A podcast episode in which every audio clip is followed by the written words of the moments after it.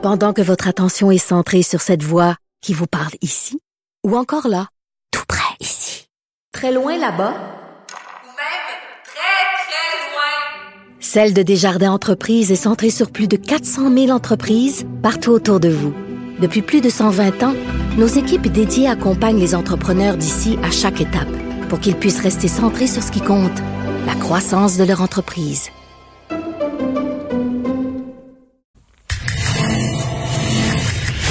Risque d'être la plus grande bataille de notre vie. COVID-19. Bonjour Vincent. Aujourd'hui, euh, Justin Trudeau, une bonne partie de son point de presse s'était vraiment consacré à l'écrasement de cet hélicoptère de l'armée euh, canadienne. Donc, euh, la COVID aujourd'hui est arrivée, a été reléguée vraiment au second plan. Oui, on a parlé un peu là du au niveau des, des, économiques là, dans la période de questions, mais vraiment l'entièreté de ce point de presse de Justin Trudeau était réservée à cette tragédie qui touche l'armée canadienne. Donc, on a confirmé effectivement l'écrasement d'un hélicoptère cyclone de l'armée canadienne qu'on utilise sur euh, des navires de guerre. Dans ce mhm. cas-là, c'était le NCSM Fredericton qui euh, ben, naviguait donc dans la mer Ionienne entre la Grèce et l'Italie. On a confirmé donc hier au retour d'une mission de l'opération Réassurance, donc où on travaille avec des alliés de l'OTAN pour euh, de l'entraînement, de la sécurité dans la région. Mais au retour, l'hélicoptère euh, s'est écrasé, donc on a perdu le signal. Après des recherches, on a trouvé de certains débris retrouver un corps euh, par la suite. Alors, on a contacté euh, bon tous les membres des différentes familles dans les dernières heures et on a pu confirmer euh, le décès de bon du corps de, la personne qui a été retrouvée, la sous-lieutenante Abigail Carbrough, donc une jeune femme de la Nouvelle-Écosse qui était sous-lieutenante donc du corps des du corps de génie. Absolument, parce que encore plus tragique, je voyais des images. Son père a publié un message sur les réseaux mm. sociaux fort touchant, mais entre autres dans les derniers jours, on la voyait sur une vidéo en train de jouer de la cornemuse. Elle jouait Amazing Grace en l'honneur de Lyon. Euh, alors, des, c'est particulièrement touchant, sachant qu'Amazing Grace sera sûrement joué pour elle dans les prochaines heures. Alors, euh, véritable tragédie qui touche évidemment la, marine canadienne, mais l'armée euh, entière. D'ailleurs, Justin Trudeau a voulu saluer euh, le rôle de l'armée canadienne actuellement parce que ils sont dans différentes missions, dont des missions humanitaires chez nous. Je vous laisse entendre un extrait du premier ministre. Ils font ce qu'ils ont l'habitude de faire. Ils avancent vers le danger pour assurer notre sécurité. Au pays, on se tourne vers eux quand il y a une inondation, un feu de forêt ou une autre catastrophe naturelle. Ils ne nous disent jamais non. Ils sont toujours prêts à nous aider. Et maintenant, alors qu'on fait face à une pandémie, les forces armées canadiennes sont encore une fois là pour nous. Alors évidemment, l'enquête euh, est en cours. On a retrouvé les deux boîtes noires. Alors ça a été confirmé. Elles sont rapatriées euh, présentement au Canada pour euh, fin d'enquête. Faut dire que ces appareils cyclones sont des hélicoptères très récents qui ont remplacé les vénérables hélicoptères Sea King. pas nécessairement l'appareil le plus apprécié par les forces armées de ce qu'on me disait de, de bonnes sources. Alors est-ce que l'appareil est en faute dans l'enquête? On le verra dans l'enquête alors que bon, elle ne fait que commencer. Évidemment, on n'a pas donné le l'identité des cinq autres disparus euh, par respect pour les familles pour l'instant, alors qu'on recherche toujours euh, des possibles survivants. Donc, on croise les doigts parce que c'est toujours possible, même si les chances sont quand même euh, minces. Effectivement. Écoute, d'un point de vue, bon, c'est sûr que c'est, il faut continuer à parler du reste de, de, de l'actualité. Donc, on faisait des blagues, toi et moi, chaque fois que Justin Trudeau faisait une conférence de presse pour annoncer des sous pour toutes les catégories à peu près d'individus euh, respirants au, Canada. Et ben là, on est capable de chiffrer un peu mieux euh, ce que ce que ce qu'il y avait dans la hotte de Père Noël de, de Justin Trudeau et euh, le montant fait peur. Absolument, on savait le dernier montant qui avait été évalué par le directeur parlementaire du budget fédéral pour le déficit 2020-2021 était déjà au-dessus de 200 milliards, mais on a ajouté depuis quand même plusieurs mesures dont on sait la PCU pour les étudiants c'est un 9 milliards. Très on a comme ça. Donc, dans, euh, au, fil des jours, bien, le nouveau total prévu par le directeur parlementaire du budget, le déficit 2020-2021 devrait atteindre 252 milliards de dollars. Évidemment, c'est euh, c'est historique C'est du jamais vu et bon, par une grande mesure, ça représente donc 12,7 du PIB et évidemment, ça pourrait augmenter. Euh, ça pourrait diminuer si évidemment l'économie repart là en fou dans les prochaines semaines, ce qu'on ce qu'on n'attend pas nécessairement. Mhm. Advenant une deuxième vague, imagine quel serait le déficit Je préfère pas imaginer, Vincent. Et euh, dans les mesures qui ont été euh, qui, qui, coûteront plus cher que prévu, on retrouve justement la prestation canadienne d'urgence, la version de mhm. base pour les, les travailleurs qui coûtera. On avait prévu 24 milliards de dollars, mais selon le directeur parlementaire du budget, on parlerait davantage de 35 milliards et demi pour euh, cette euh, cette version et, et comment on explique que c'est euh, que le montant est plus élevé, c'est qu'il y a plus de gens qui veulent s'en prévaloir? Exact, on a élargi là davantage dans les dernières semaines. on allait chercher à chaque jour, on, on, on, ajustait la PCU pour un peu plus de gens. Alors on évalue que ça coûtera plus cher. On sait que la PCU permet d'avoir 2000 dollars par mois pour un maximum de quatre mois et de gagner jusqu'à 1000 dollars par hmm. mois. D'ailleurs, on en voit plusieurs entreprises qui disent ben nous on a des offres d'emploi, mais c'est ben pas que je gagne plus que 1000 dollars. Euh, c'est bon et on verra la prestation canadienne euh, d'urgence pour les étudiants a été validée hier, donc les partis d'opposition se sont entendus. Et ça, ce qui est intéressant aussi concernant la prestation euh, canadienne d'urgence pour les étudiants, c'est qu'on a rajouté un critère qui est qu'il faut que les, étudiants, pour se prévaloir de ce montant-là, 1250 dollars par mois, soient capables de faire la preuve qu'ils ont activement cherché du travail et qu'ils en ont pas trouvé.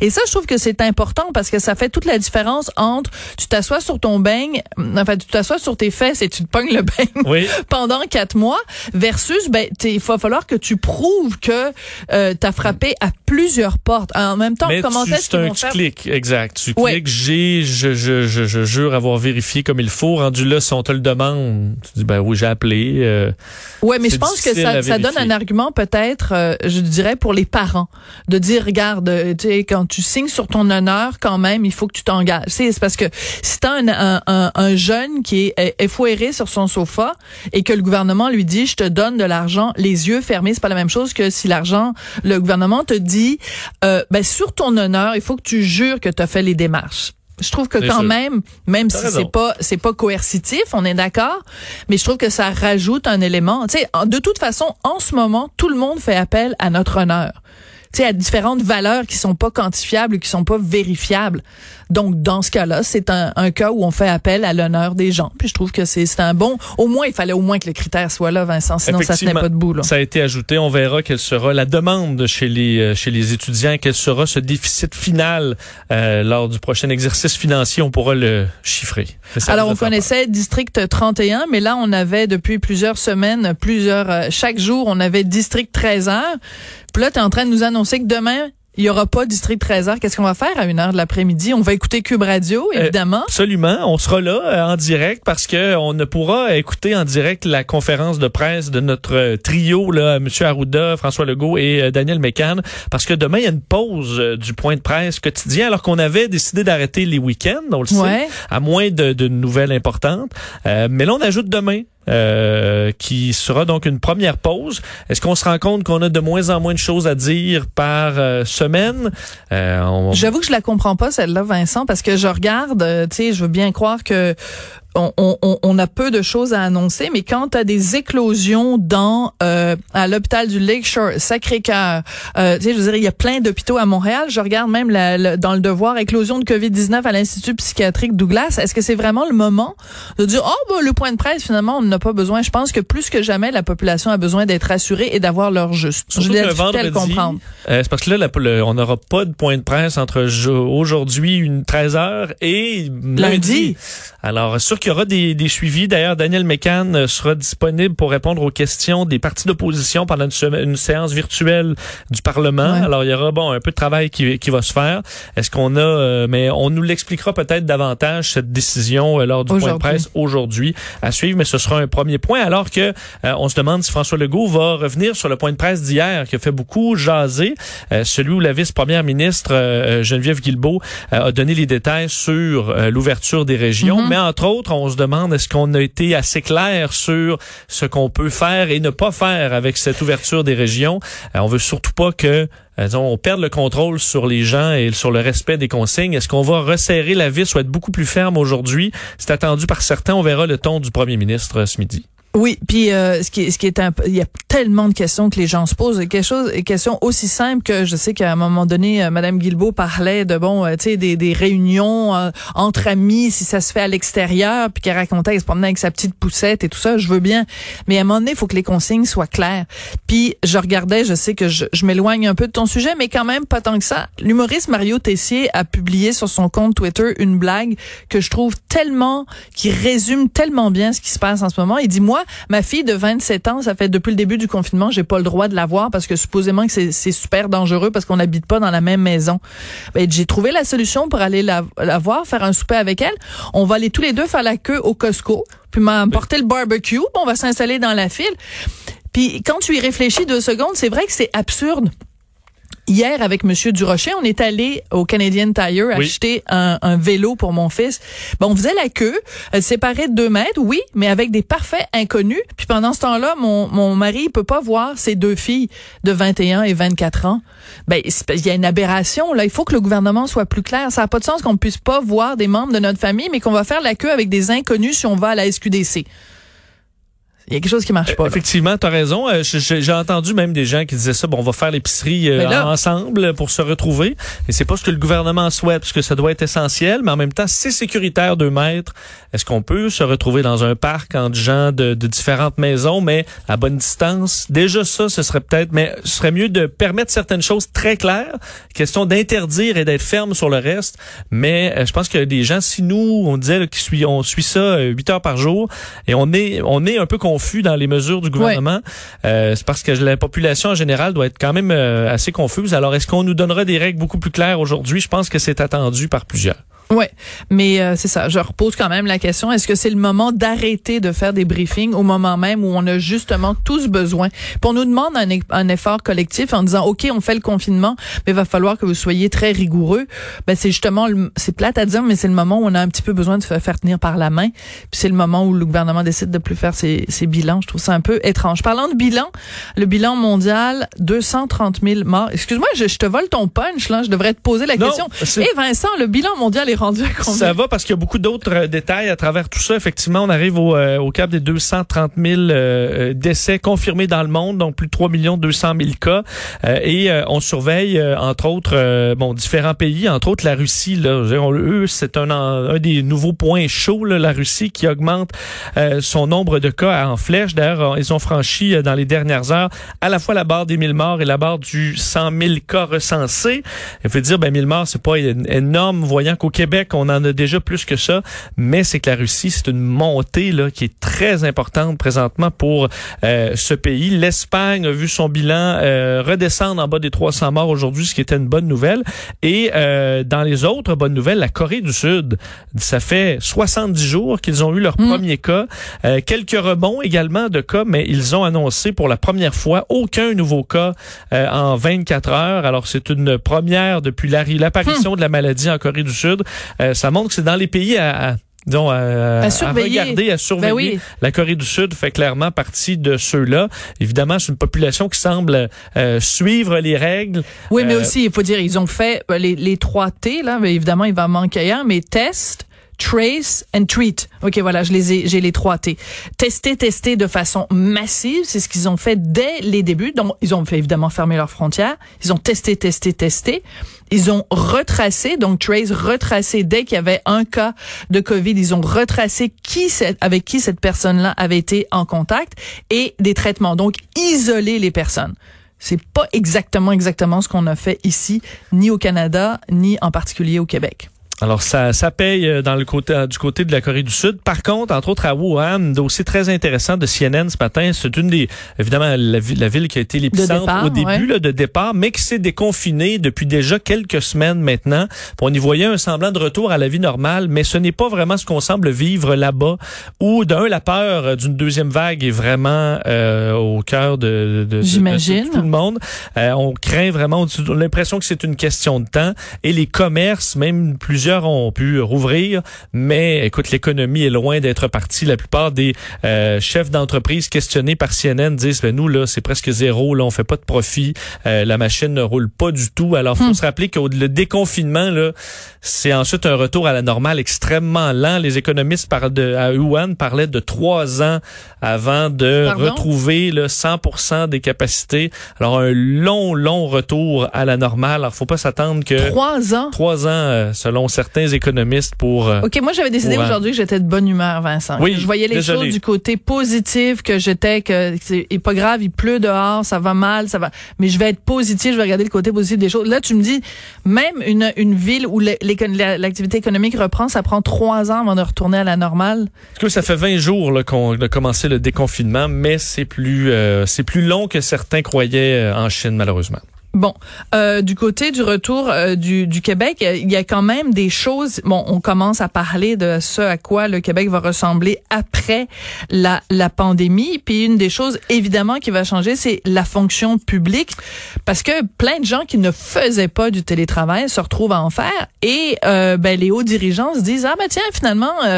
C'est pas mal. Puis tu sais, c'est peut-être que ça a pas de sens d'avoir des tonnes et des tonnes de fonctionnaires qui sont installés tous au même endroit. là. Dans des grands bureaux, euh, dans des tours, effectivement. Dossier intéressant de notre bureau parlementaire qui a parlé à Christian Dubé, le, le président du Conseil du Trésor, euh, sur les changements qui, que, que va apporter la pandémie dans le futur pour la fonction publique. Euh, quand même des trucs intéressants là-dessus. Entre autres, on se rend compte que le télétravail, qu'on aime ça ou pas, là, dépendamment de, de, de qui on parle, ça fonctionne plutôt bien. Et ceux qui étaient très sceptiques face à- au télétravail euh, s'en retrouvent soudainement rassurés, entre autres parce qu'on a dû, il y avait des questions par rapport aux bandes passantes, aux différents programmes et tout ça, mais on a été obligé de, de, de s'organiser et ça fonctionne plutôt bien présentement. C'est un des aspects positifs de la crise, euh, crise selon Christian Dubé, ce qui l'amène à penser à une façon de réaliser une des promesses électorales que la CAQ avait fait en campagne, celui de relocaliser des milliers de fonctionnaires dans les régions. Alors là, on peut le faire facilement si on est en télétravail. On Ben peut très bien engager quelqu'un de la Côte-Nord ou même de la Basse-Côte-Nord ou de, euh, de, de la Gaspésie, tant qu'on a accès à un Internet haute vitesse, qui est pas le cas est pas nécessairement partout, partout, non. mais quand même pas mal. Euh, alors, on pourrait euh, délocaliser comme ça des milliers de Mm. fonctionnaires en région plus facilement. Évidemment, il y a quand même du travail qui se ferait dans des bureaux. Là, on dit ça. Il y a quand même une partie où on, on, peut pas nécessairement s'en sauver, mais il y aura des règles d'hygiène et de distanciation sociale pour la partie évidemment qui sera encore dans la dans la pandémie. Euh, et on est à réévaluer tout ça au quotidien parce que pour l'instant, ce qui est de ramener tout le monde au travail dans le non essentiel, on n'y est pas toujours. Il n'y a pas d'urgence selon euh, Christian Dubé. Alors, euh, et le 5000 emplois, on parle sur 10 ans. C'était ça la promesse. Mais est-ce qu'on pourrait voir également dans les entreprises privées une utilisation beaucoup plus euh, normale du télétravail? Je pense que oui. Oui, mais c'est ça, le télétravail, ça pose quand même. euh, Bon, c'est sûr que c'est intéressant. Moi, je dis de, de façon temporaire, mais les gens vont se rendre compte aussi que quand tu fais du télétravail, c'est que ton travail est constamment là. C'est très difficile de fermer la porte puis de dire, mettons, tu fais du 9 à 5, là, à 5 heures, je mets la clé dans la porte, je rentre chez moi et je- ton travail est quand même constamment là. Et c'est, c'est, en tout cas, d'un point de vue psychologique, là, c'est pas pour tout le monde. Surtout que ces temps-ci, tu peux pas aller au restaurant pour changer les, sortir un peu de chez vous. Là. Voilà. Tu peux juste aller prendre même pas au cinéma, même pas, euh, bon. C'est une façon peut-être spéciale de commencer le télétravail pour quelqu'un qui aime pas trop ça. euh, C'est plus dur, oui. C'est pas évident. Écoute, il nous reste un tout petit peu de temps. Euh, Interpol lance une alerte, un nouveau mode opératoire de trafiquants. C'est quoi? Ouais, histoire intéressante d'Interpol qui donc sonne l'alarme dans plusieurs pays concernant en fait c'est les 194 pays membres d'In- d'Interpol sur un nouveau mode opératoire des euh, trafiquants de drogue qui ont tendance à être capables euh, toujours capables de Ben oui. s'arranger peu importe ce qui se passe dans le monde et ça inclut euh, la pandémie actuelle. Donc ils utiliseraient les services de livraison à domicile de pizza entre autres ou d'autres denrées pour livrer de la drogue ou même des armes dans certains pays. Euh, donc, la police espagnole, au départ, là, a remarqué au début avril euh, des, euh, des gens donc habillés en livreurs à domicile qui livraient en fait de la cocaïne et du cannabis à vélo, à moto ou en voiture. Donc évidemment, c'est pour des policiers, c'est dur à suivre. Tu vois Ben oui. livraisons euh, et ça paraît tout à fait normal parce qu'il y a des livreurs à peu près partout. Euh, et une même procédure a été identifiée en Irlande, en Malaisie, en Ah. Espagne, euh, au Royaume-Uni, où des faux livreurs se promènent pour livrer donc de la cocaïne. Mais on a vu également de la kétamine, de l'ecstasy et en Irlande des armes dissimulées dans des cartons de pizza. Alors t'ouvres tes- ta, ta pizza et c'est des armes à feu. Une old un, un gun avec une- un, un petit morceau de pepperoni dessus. Ou ça remplace le petit pain là, pour pas écraser le, Ah le oui, le petit fromage. pain ou le Oui, petit morceau de plastique, petit, euh, là. Glock. Et euh, le directeur du, euh, de l'Interpol disait les criminels continuent de s'adapter à un monde bouleversé par la pandémie, euh, re- re- bon, insistant sur l'importance d'alerter les forces de l'ordre un peu partout à cette nouvelle façon de faire. Oui, mais là, Alors, qu'est-ce qu'ils vont faire? Les policiers Ils vont arrêter tous les livreurs de pizza puis faire ouvrir toutes les boîtes pour s'assurer qu'il n'y a pas Effectivement, ils feront pas ça, un petit mais extra. hein. Du moins ils sauront que c'est une euh, que c'est un- une menace qui existe pour vrai. Incroyable. Bon, euh, c'est des gens qui ont toujours, de toute façon, le crime organisé, euh, l'imagination euh, au pouvoir. Merci beaucoup, Vincent Dessureau. Puis on se retrouve à différents moments au cours de la programmation spéciale de Cube Radio. Après la pause, on va parler avec Alain Vadeboncoeur, faire un petit peu un bilan des différents hôpitaux à Montréal qui euh, font face à des éclosions de COVID-19, mais aussi peut-être faire un bilan, parler aussi des masques, pourquoi on a tant tardé et pourquoi on a eu des informations aussi contra- contradictoires pardon, au sujet des masques après la pause.